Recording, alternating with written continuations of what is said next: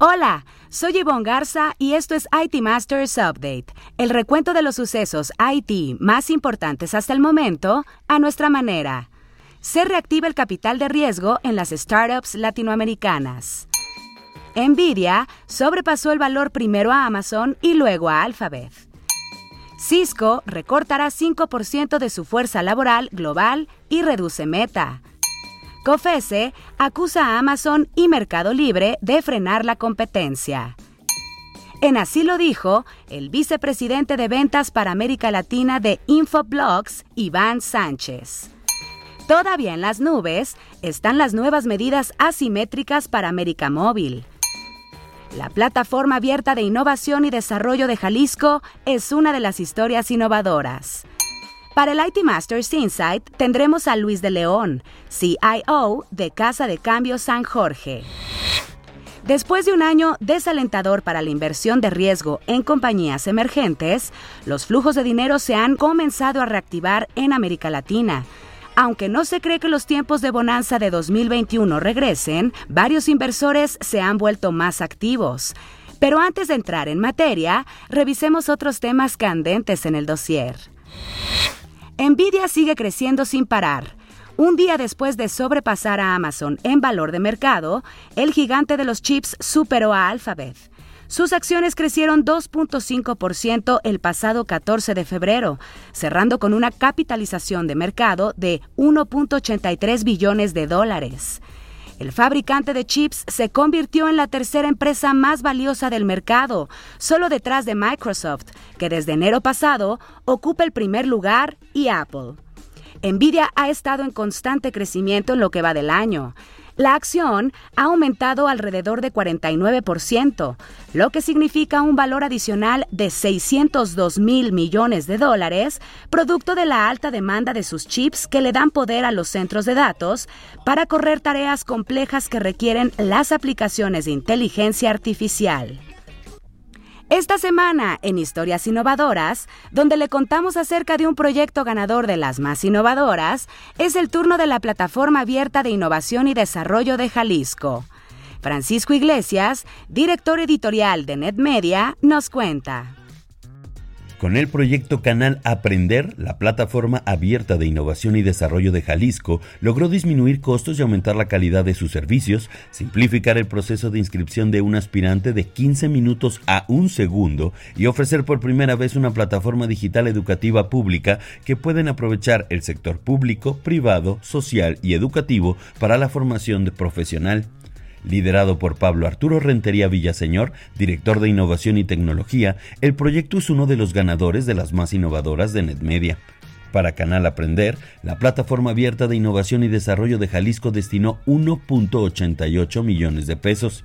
El proyecto consiste en una aplicación web multifuncional y de desarrollo propio.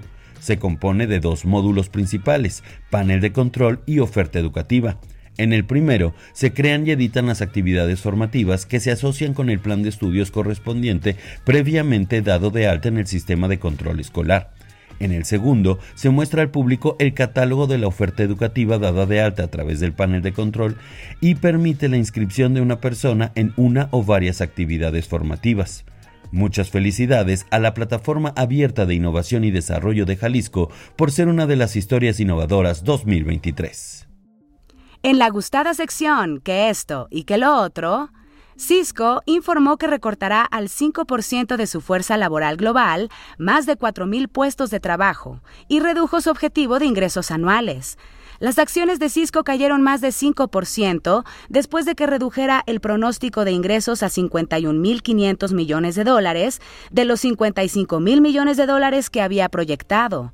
El fabricante de equipos de redes se sumó así a la lista de tecnológicas que en 2024, frente a una economía difícil, han anunciado recortes como Amazon, Google, Beam o Pure Storage, entre otras. La compañía explicó que pese a tener un desempeño sólido en el segundo trimestre y seguir avanzando en su transformación estratégica de negocio, dado el entorno macroeconómico cauteloso, sus clientes continúan absorbiendo altos niveles de inventario de productos.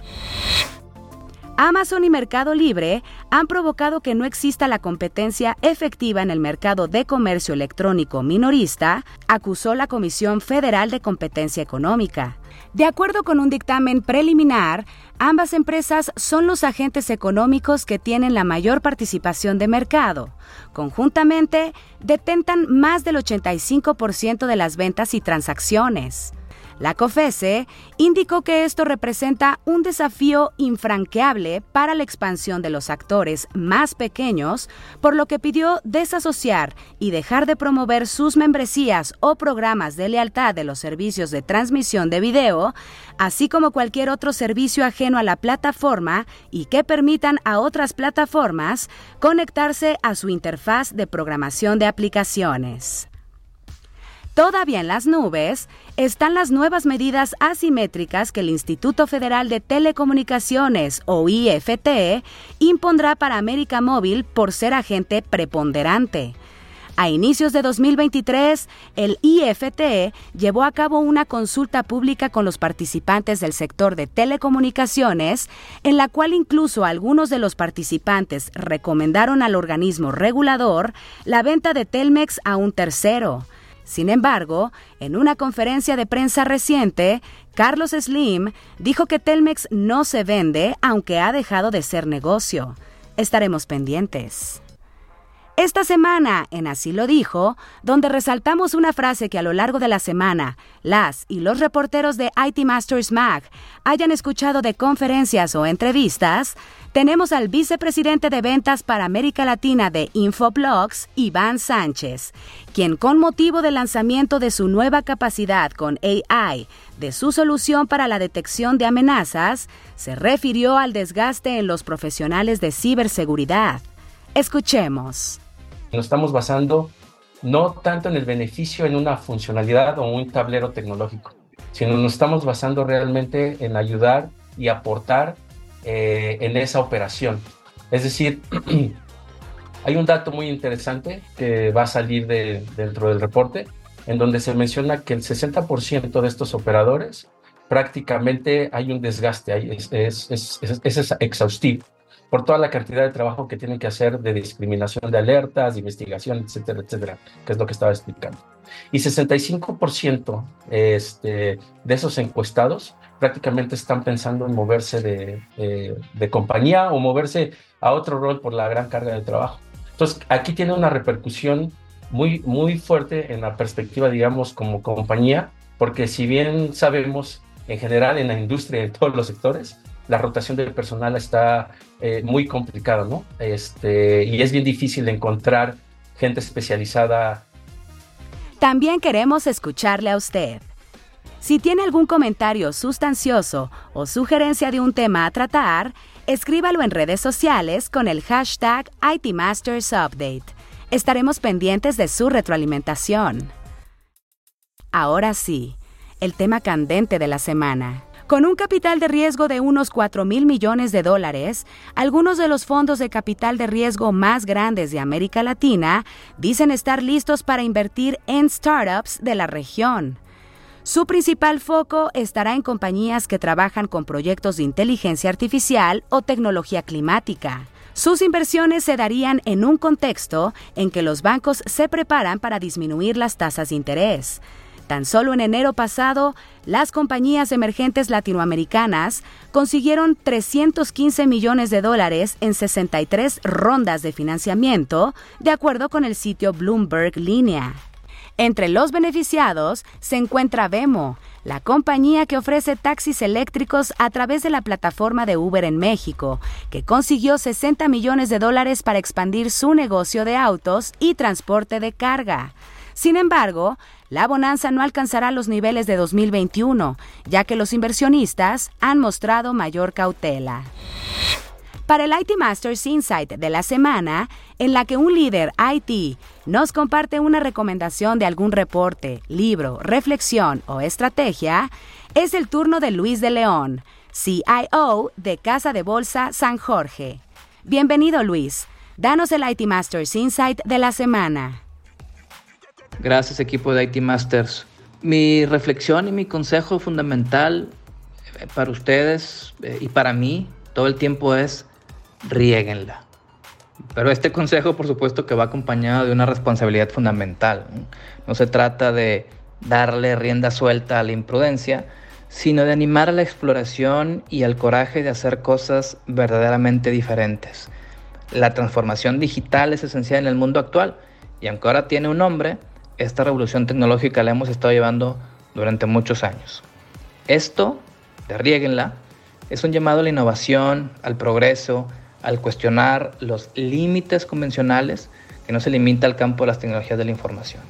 Mi consejo es rieguenla, tomen riesgos, aprendan de los fracasos, observen lo que está sucediendo, siempre documentar. Como un simple resumen sería rieguenla, fracasen y no se rajen. Un abrazo a todos. Y para el siguiente insight, nomino a Claudio de Coster, CIO de Home Depot. Muchísimas gracias Luis por tu IT Masters Insight de la semana. Buscaremos a tu nominada para el próximo episodio. Si quiere leer más sobre lo que aquí le contamos o novedades del mundo IT, visite nuestro sitio web itmastersmac.com o síganos en redes sociales como NetMedia. Hasta aquí este episodio de IT Masters Update, porque su opinión es más valiosa cuando está bien informada. Tiene aquí una cita todos los lunes. Buen inicio de semana.